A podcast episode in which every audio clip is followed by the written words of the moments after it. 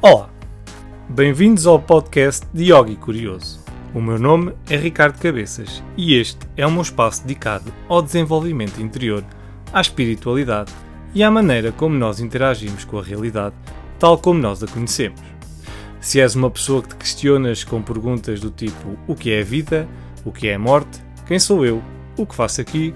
Então convido-te a ficares por aí e a embarcares nesta viagem comigo, na esperança de podermos alcançar a resposta para estas e outras questões.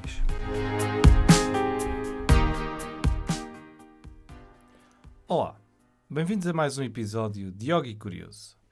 Neste episódio vamos falar de um assunto que eu penso que é um assunto que a maior parte das pessoas não gosta de falar ou evita falar.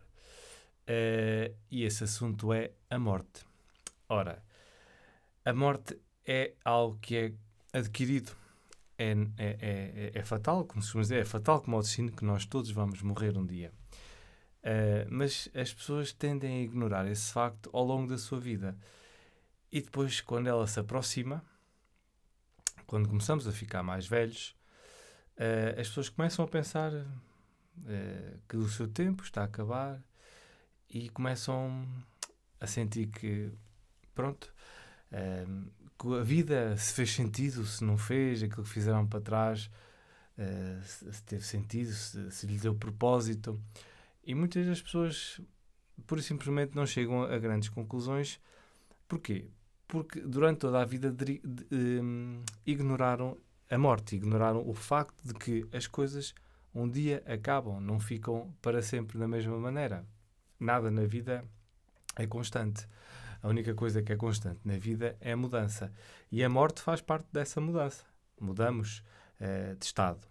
Uh, passamos desta dimensão para outra. Pelo menos eu assim uh, acredito e, e, penso. Mas este assunto nem sempre foi muito fácil para mim.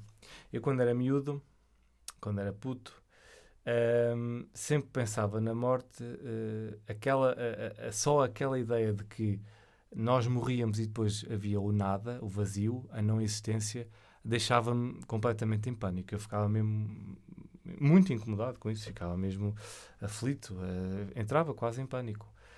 e mesmo com a minha educação cristã, mesmo indo à catequese, indo à missa, fazendo aquelas cerimónias todas que eu fiz, Uh, nada disso me ajudou a, a, ver a morte de outra maneira. Eu não, não consegui encontrar consolo, nem esperança em nada disso. Uh, as pessoas diziam né, que quando morríamos, podíamos, se tivéssemos uma vida de acordo com as leis cristãs, se tivéssemos uma vida uh, que, que, levássemos essa vida de acordo com aquilo que está na Bíblia, que, que Jesus disse, que iríamos parar ao céu quando morrêssemos e que lá teríamos a vida eterna juntamente com Ele. Mas mesmo isso a mim não me dava grande consolo, porque a vida eterna no céu não era uma coisa que para mim fizesse muito sentido. Não sei porquê, mas não. Era como se me tivessem a dizer uma coisa que eu automaticamente soubesse que não era assim ou que não fazia sentido ser assim. Então a morte para mim sempre foi assim um, uma espécie de de papão, bicho papão, né? Porque eu olhava para a morte e, e, nunca percebia muito bem o que é que era, né? Quando começaram a morrer familiares meus, primeiro foi a minha avó paterna, depois foi o meu avô materno, uh, não, não foram assim seguidos, mas pronto, ao longo dos anos. Uh, entretanto, foi o meu avô paterno e o meu pai também. E, e, e pronto, e eu comecei a levar essas mortes já de uma perspectiva diferente, porque entretanto, lá está, no primeiro episódio eu falei disso, encontrei, encontrei uma pessoa que me mostrou o lado da espiritualidade e, e isso ajudou-me muito a, a, entender a morte, a entender o que é a morte e, e, e porque é que nós temos que passar pela morte, todos nós, uh, e o que é isso uh, de morrer.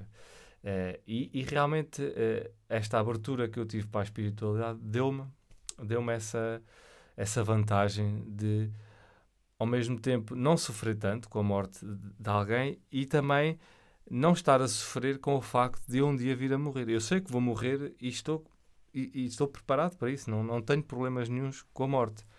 O meu problema, como eu costumo dizer, não é eu morrer. Eu sei que vou morrer e não tenho problemas nenhums com isso. O meu problema é como é que eu vou morrer. Isso é que, isso é que me chateia.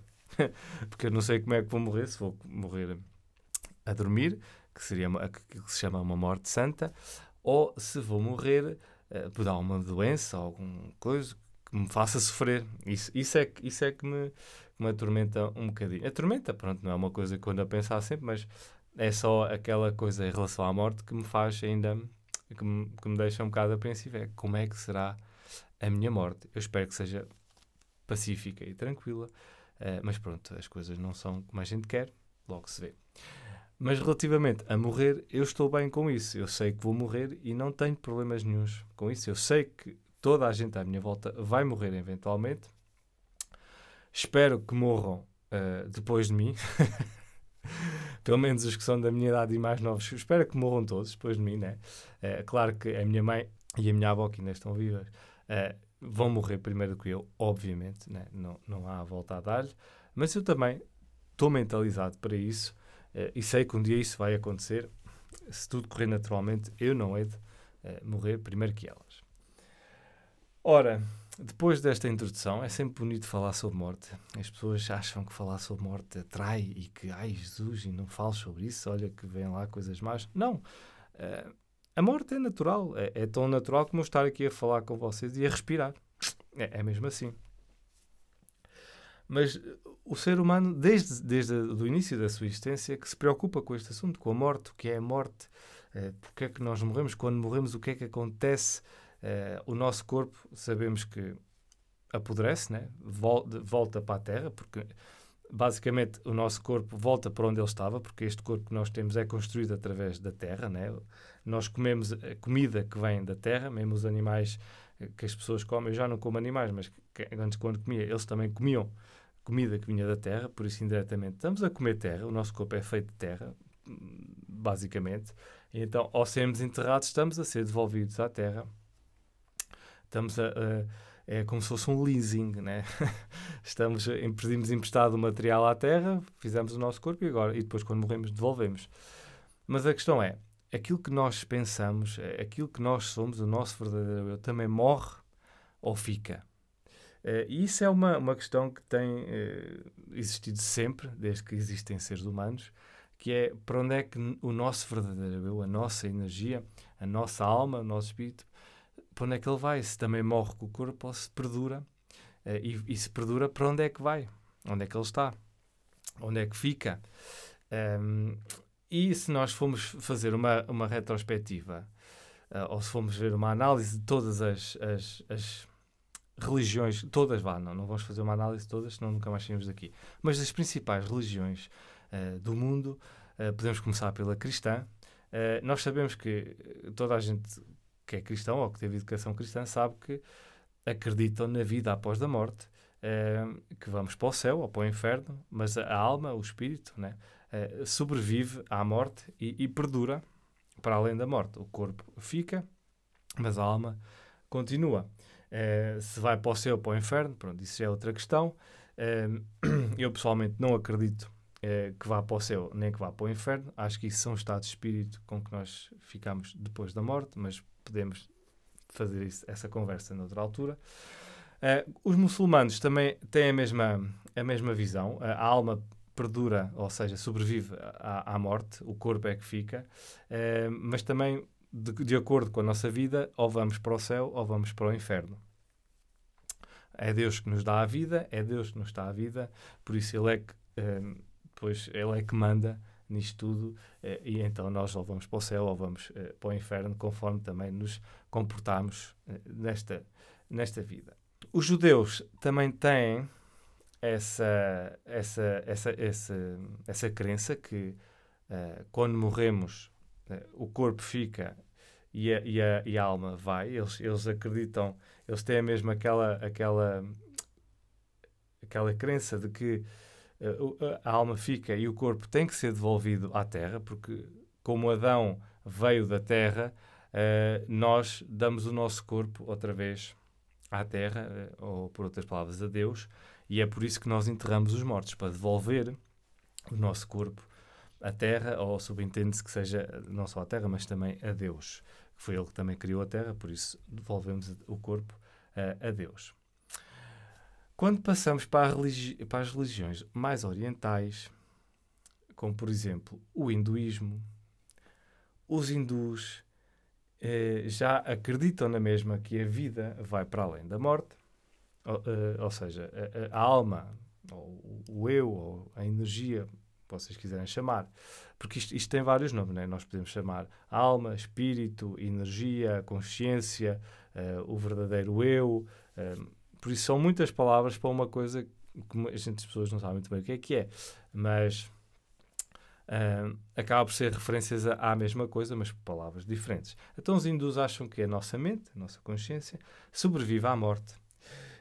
Um, e que, e que o, o, nosso corpo físico é uma composição de cinco elementos: um, terra, água, fogo, ar e vazio. Uh, e que este corpo esconde a nossa alma e que este corpo devia faz, tem que fazer uns certos rituais de fogo e que o, o, ritual final do fogo é a cremação, que é o sacrifício em que o corpo é, é, é arde, pronto, a gente dispõe do corpo, já não precisa dele uh, para nada. Um, após a morte, a nossa alma uh, pode, uh, pode ter a salvação, ou seja, passa para outro nível de consciência passa por uma, uma dimensão acima do que aquela que a gente está agora, mas a maior parte das almas ou das, das dos espíritos volta à Terra numa nova reencarnação em que começa uma nova vida, eh, numa nova, para uma nova purificação do corpo, para poderem eh, ter mais uma oportunidade de, de alcançar a tal salvação. No budismo, a coisa é um bocado semelhante também. Uh, os budistas acreditam que uh, o, o, corpo morre e desaparece, ou, né? quando ele morre, é enterrado ou cremado uh, e desaparece, mas a mente, a alma, continua. Continua e existe sem fim, num contínuo infinito. E depois, eles também acreditam que essa alma volta a renascer na Terra e só para de renascer na Terra quando atinge o que eles chamam de iluminação, quando, quando se livra de todas as, as impressões negativas, todas as memórias, todos os, os desejos e desilusões que, que atraem a negatividade, que conspurcam, por assim dizer, a alma, quando, quando se livra disso tudo, atinge a iluminação e passa para outro patamar, sai do ciclo eh, que é nascimento, morte, renascimento, morte, renascimento, morte, por aí fora.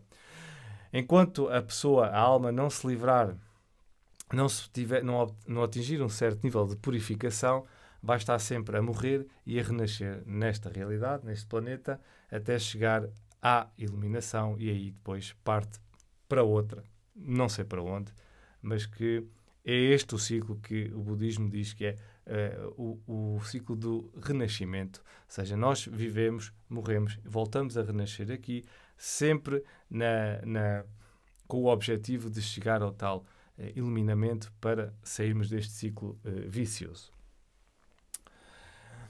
Temos aqui este resumo. Por isso, já reparámos que estas, estas religiões as mais orientais têm uma maneira diferente de ver a vida do que as outras religiões que nós vimos o judaísmo, o cristianismo, o, o, islamismo, têm, têm visões diferentes do budismo e do hinduísmo.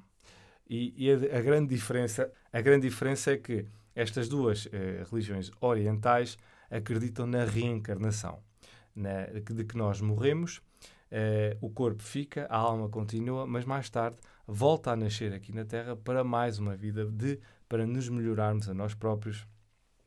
E assim repetitivamente até atingirmos um certo nível que é o chamado que eles chamam de iluminação ou de salvação, em que passamos para outro estado, eh, podemos chamar de estado de espírito, eh, um nível mais avançado, eh, e aí depois não sei o que é que eles querem dizer com isto, não sei para onde é que a gente vai. Saímos é deste ciclo reencarnatório aqui na Terra e eventualmente, digo eu agora aqui a inventar, provavelmente vamos experienciar a vida noutro mundo, um bocadinho mais avançado espiritualmente e por aí afora. Por falar em reencarnação, falta-nos a última, que eu acho que é, é, não é bem uma religião, é mais uma doutrina, que é o Espiritismo. Não sei se vocês já ouviram falar, o Espiritismo é uma doutrina que foi criada ali por volta do século XIX uh, e teve como fundador Allan Kardec. Ora, Allan Kardec for, era um francês uh, de nome Hippolyte Léon Denisard Rivail. Penso que a minha pronúncia deve estar espetacular. Uh, desculpa, não sei se, se, disse isto bem. Hippolyte Léon Denisard Rival. Deve ser isto. Mas é mais conhecido por Allan Kardec. E no século XIX ele eh, decidiu fundar o Espiritismo. O Espiritismo é uma,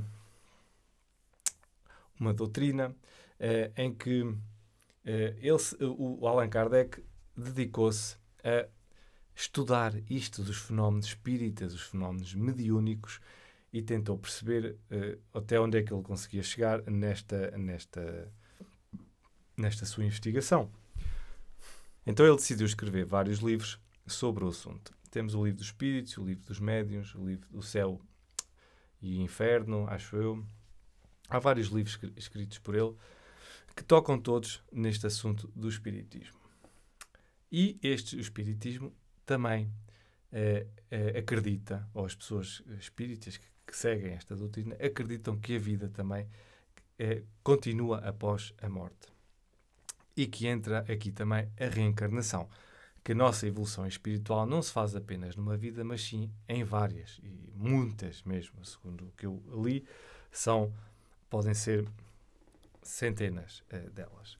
E esta é outra doutrina que não é uma religião, mas é uma doutrina que vai de encontro ao budismo e hinduísmo, em que acredita que as pessoas que a seguem acreditam que a vida continua, mas que a vida e a morte são um ciclo repetitivo de várias existências, de várias vivências, em que a alma vai evoluindo e aprimorando a sua uh, espiritualidade uh, até alcançar uh, a perfeição, seja lá quando isso for.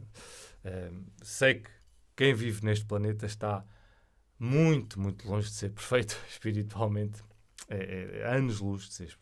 Mas anos-luz, mas muitos bons anos-luz antes de ser perfeito espiritualmente. Porque, segundo esta doutrina espírita, Allan Kardec, de Allan Kardec, o planeta Terra, em termos de espiritualidade, está num nível muito baixo.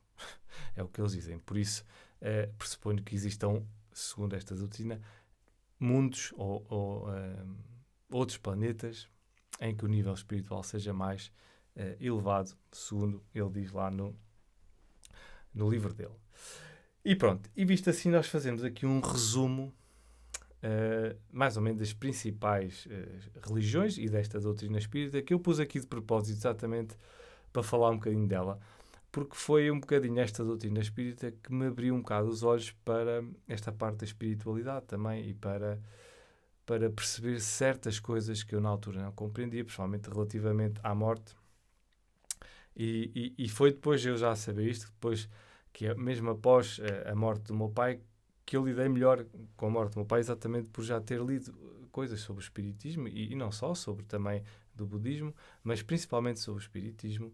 E, e isso ajudou-me bastante a, a relativizar e a aceitar a, a morte uh, do meu pai e, e depois também as outras mortes que, que antecederam, que antes do meu pai, os meus avós, uh, que também na altura também me custou uh, bastante. Mas pronto, em termos de religião e mesmo doutrina espírita, nós não temos assim evidências de que haja vida uh, após a morte, evidências científicas. E é isso que muitos cientistas hoje em dia, pessoalmente médicos, andam a tentar perceber quando ocorrem certos fenómenos, chamados fenómenos uh, de quase morte, uh, experiências de quase morte. E estas experiências de quase morte são experiências que, não sei se vocês já ouviram falar deste termo, mas são experiências que acontecem em pessoas que ou têm um trauma ou um acidente eh, em que ficam completamente inconscientes ou em coma ou, ou ficam mesmo uh, tecnicamente, clinicamente mortos durante uns momentos e enquanto estão nesse, nesse estado, eles têm uma experiência um, ehm, que eles dizem que é algo transcendente que os leva a, a, múltiplos sítios e nós já vamos ver quais são E depois é uma, é uma experiência que é transformadora, porque depois, quando essas pessoas voltam ao corpo, né, voltam à vida, elas relatam coisas que era impossível, muitas vezes, elas poderem relatar se nós assumíssemos que a nossa mente está aprisionada dentro do nosso cérebro, que nós somos só o corpo e que não há mais nada à nossa volta. Então, o que é isto de experiências quase-morte e o que é que isto tem de tão uh, espetacular uh, assim?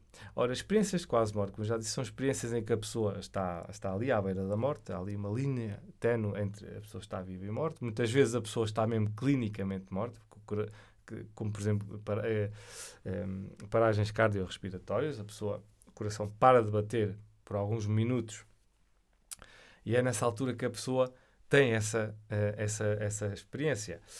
Um, de todas as pessoas que têm este tipo de situação, que ficam ali à beira da morte, 17% dessas pessoas têm uma experiência de quase morte. Uh, e ainda é um bocadinho, é quase um quinto dessas pessoas. Um, e isto, isto está estudado. Porquê? Porque há, há, um registro destas experiências. Há um site onde nós podemos ir.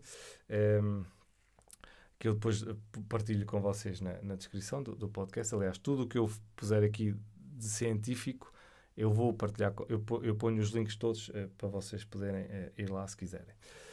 Um, e todos estas, estes, estes registros de, de, de fenómenos, de, de, experiências quase morte, estão registados, são todos um, catalogados e são todos registados para uh, futuro estudo. E o que acontece é que em 80% destes casos, e eu não estou a falar de meio dúzia deles, estou a falar de milhares de casos que acontecem. E não acontecem uh, só uh, a, um, a, a, um, determinado tipo de pessoa, não. Acontecem a crianças, a adultos, a médicos, a padres, a ateus, a pessoas religiosas, a pessoas não religiosas, uh, a pessoas mais velhas, mais novas. Não interessa. De, não, não é só de um país, é espalhadas pelo mundo inteiro. Já acontecem desde a antiguidade, porque há registros desde a antiguidade feitos. Por isso, são experiências eh, que acontecem independentemente da pessoa, da sua cultura, da sua religião. Isso não interessa. O que interessa é que seja uma pessoa. Basta ser uma pessoa para poder estar sujeito a ter uma experiência destas. Caso esteja um trauma, ou caia, ou tenha um problema qualquer, que a coloque numa situação de quase morte e, eventualmente, poderá ter uma experiência destas. 80% destas pessoas que sofrem este tipo de experiências, quando estão nesse estado, quando, uh, quando a, su a, sua mente uh, cria esta, esta, ou quando elas criam esta experiência, 80% dessas pessoas têm pensamentos mais claros e mais rápidos. O que é um bocado contra-intuitivo, né? porque se elas estão clinicamente mortas, o cérebro não está a funcionar. E, no entanto, elas, eh, elas referem que o pensamento nunca teve tão rápido e mais claro, e mais claro do que nessa experiência. Em três quartos dessa pessoa, o tempo mudou, a percepção do tempo muda e para mais metade o tempo parou ou não existia. O, o, o estado onde elas estavam não existia tempo.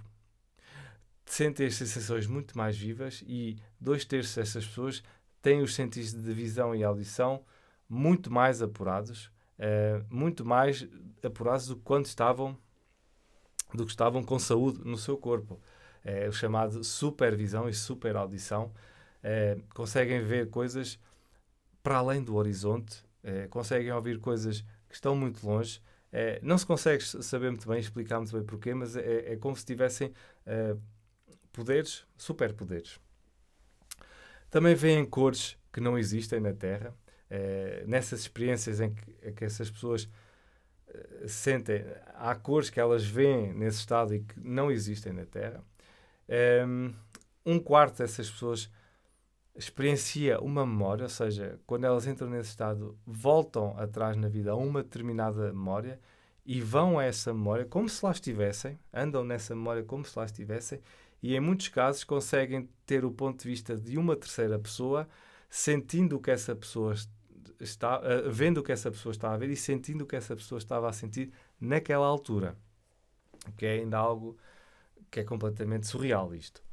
Um, e isto, não se esqueçam, estas pessoas têm estas eh, experiências, têm estas sensações, vivem isto numa altura em que o corpo está clinicamente ou praticamente clinicamente morto. Não há atividade. Por isso, leva-nos a pensar onde é que isto ocorre, né? onde é que se, se, se, no, se o corpo está parado, né? se o coração não está a bater, se o cérebro está parado, praticamente, onde é que isto acontece?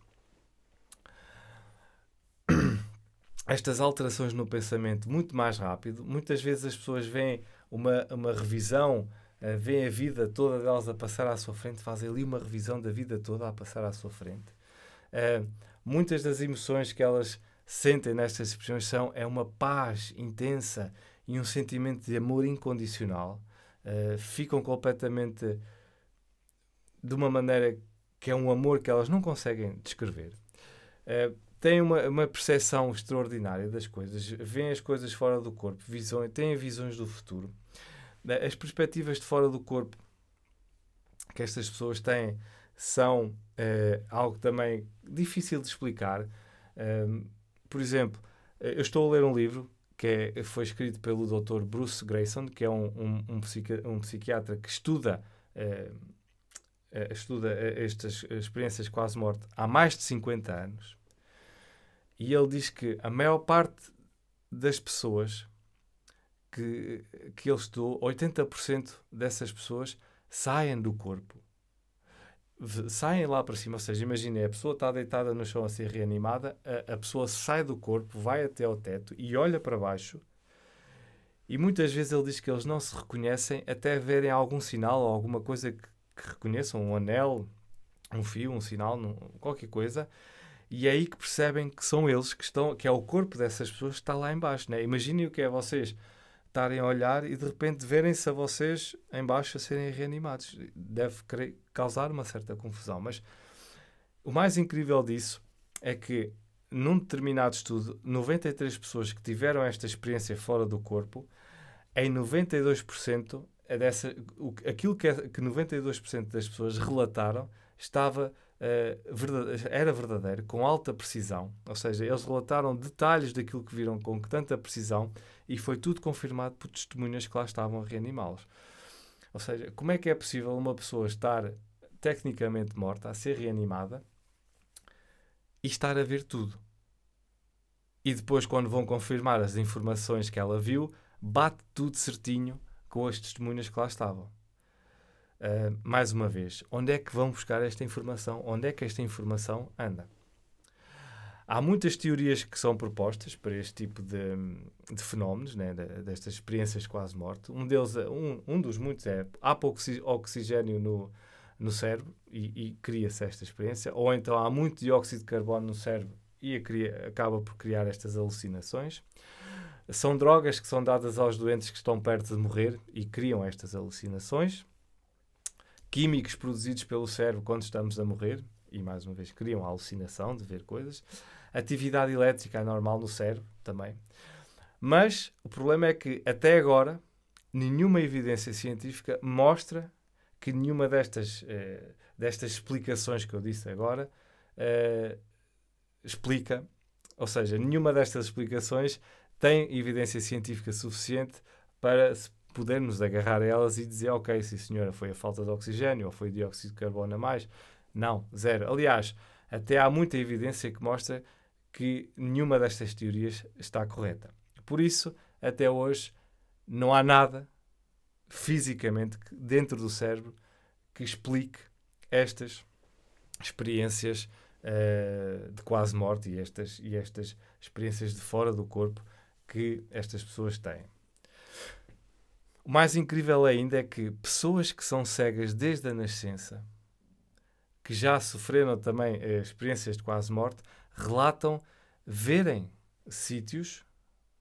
Há, há, um, há um, Este senhor no livro é, é, tem um exemplo. Este senhor, o Dr. Grayson, tem um exemplo de uma menina de 5 anos que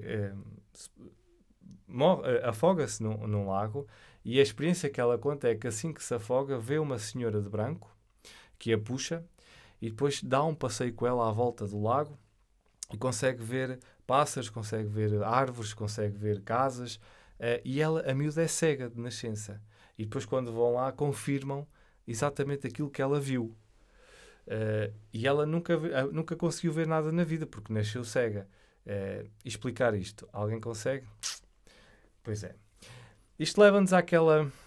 Há uma parábola indiana que é os homens cegos e o elefante. E, e, e a parábola diz que há um grupo de homens cegos que se põe ao pé do elefante e alguém pede aos cegos para eh, caracterizarem o elefante. Então um deles pega na pata do elefante e diz: Ah, o elefante é como uma árvore, tem a pele grossa como uma árvore rija. E depois o outro pega num dente do, do elefante e diz: Ah, não, o elefante é como uma flecha, como uma, uma, uma, uma seta, é assim fininho. Um, ehm, e depois há outro pega na tromba e diz: Não, não, o, o, o elefante é como uma cobra, parece uma cobra grande.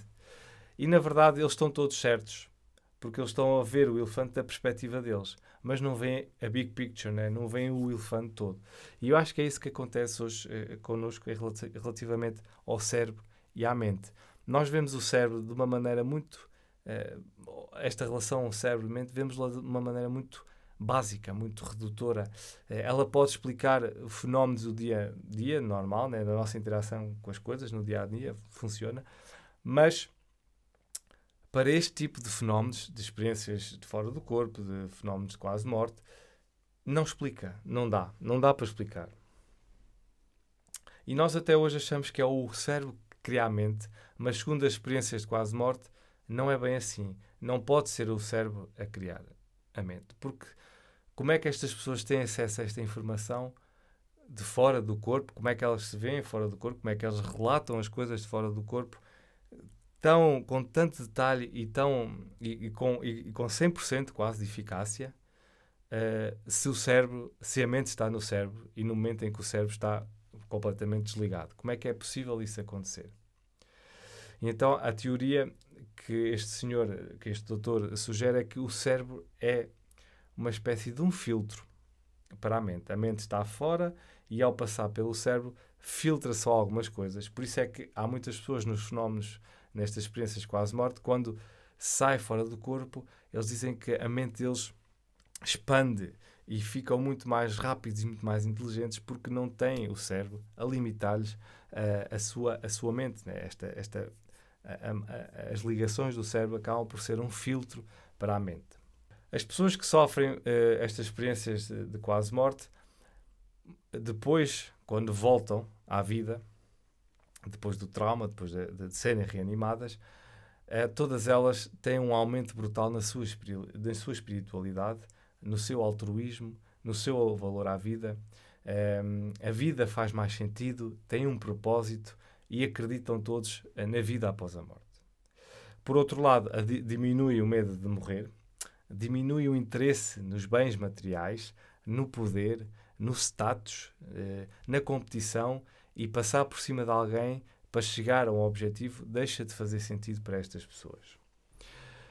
E é engraçado porque este senhor, este, este doutor, este médico, ele é psiquiatra e ele diz que na sua carreira, ao tratar doentes, ele reparou que é muito difícil as pessoas mudarem e estas mudanças são feitas pouco a pouco, muito aos bocadinhos, durante muitos anos. E quando as pessoas sofrem uma experiência desta de quase morte, as alterações são tão drásticas em tão pouco tempo que é, para ele é, é, incrível como é que isto acontece, ainda por cima quando a pessoa está praticamente morta. E é mais uma coisa que ele ainda não que, a ciência não consegue explicar como é que estas alterações mudam da noite para o dia a maneira das pessoas ver a vida e a, a maneira das pessoas ver a, a morte. Existem eh, já feitos alguns inquéritos espalhados pelo mundo, assim, a médicos e a futuros médicos, em que perguntam se, se, acham que o cérebro e a mente são coisas iguais ou são coisas eh, diferentes, ou se pertencem à mesma coisa ou que são coisas separadas. E a, muita par, a grande parte, a maior parte dos médicos já começa a, a, admitir que a mente é diferente do cérebro. E acho que aí já estamos no, no, bom caminho, no bom caminho para começar a perceber que o cérebro é uma coisa e a mente é outra. E então estudar a mente não será a mesma coisa que estudar uh, o cérebro. Todas estas experiências de quase morte eh, dão-nos a lição, ou dão a lição a estas pessoas, do que as religiões ensinam. Que não se deve temer a morte, que a morte não é o fim e que o amor é uh, o mais importante do que todos os bens materiais que nós possamos ter. E olhando para esta evidência das experiências quase-morte, uh, o pensamento rápido e claro, quando o cérebro está quase praticamente parado, as experiências fora do corpo, ver familiares e amigos que já faleceram. Um, ehm, a conclusão lógica a que este médico chega é que o nosso pensamento e as nossas sensações não são criados uh, no cérebro. Uh, e isto leva-me, a, a, qualquer pessoa que, que, leia este tipo de experiências e que pense um bocadinho no assunto, ver que há aqui muita coisa por explicar. E é impossível a ciência deixar estas coisas passar ao lado. Não pode deixar passar ao lado, porque isto é importante. Estas experiências são importantes para nós compreendermos cientificamente o que é que está aqui a passar. E se estas pessoas têm este tipo de experiências, uh, se conseguem ir buscar informações que são impossíveis de adquirir de maneira de uma maneira que nós conhecemos, né, de uma maneira tradicional, que é nós só conseguimos adquirir informação se lermos, se ouvirmos, uh, não é?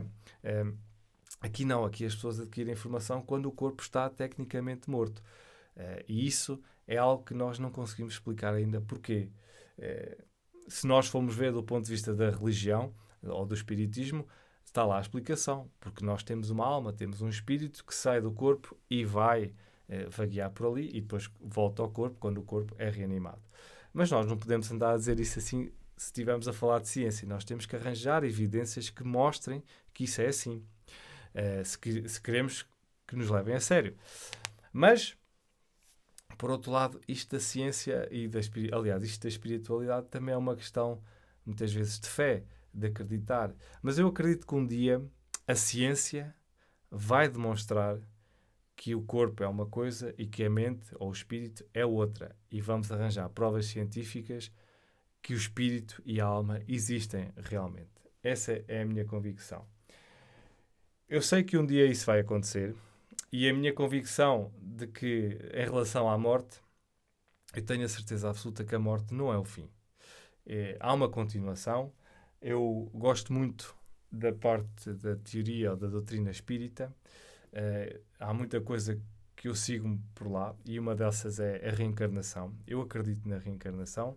Um, e quando comecei agora também a praticar yoga e a ler mais coisas sobre yoga, ainda vai fortalecer mais essa minha, essa minha crença, porque no, na, na, na filosofia yogi também existe uh, este ciclo repetitivo de, uh, de morte e de vida existe este ciclo repetitivo até atingirmos a iluminação e sairmos fora dele. Por isso, tudo aquilo que eu leio, tudo aquilo onde eu estou, onde eu gosto de estar, me diz exatamente que a morte não é o fim e que isto é um ciclo repetitivo até atingirmos um certo nível de espiritualidade e sairmos eh, deste ciclo. Esta é a minha opinião, é aquilo que eu acho, é aquilo que eu sinto eh, e é, é aquilo que a minha experiência de vida até hoje me mostra eh, que é o caminho, o caminho da espiritualidade, é o, é o caminho da, ao mesmo tempo da reencarnação, de que a morte não é o fim, é apenas uma alteração de estado uh, e que depois voltamos a nascer e a viver e a morrer e por aí fora até atingirmos o nível uh, da perfeição, eventualmente. Chegamos ao fim deste episódio. Obrigado por terem ouvido e espero que tenham gostado. Não se esqueçam, subscrevam, façam like nas redes sociais e já sabem, mantenham-se curiosos. Obrigado e até breve.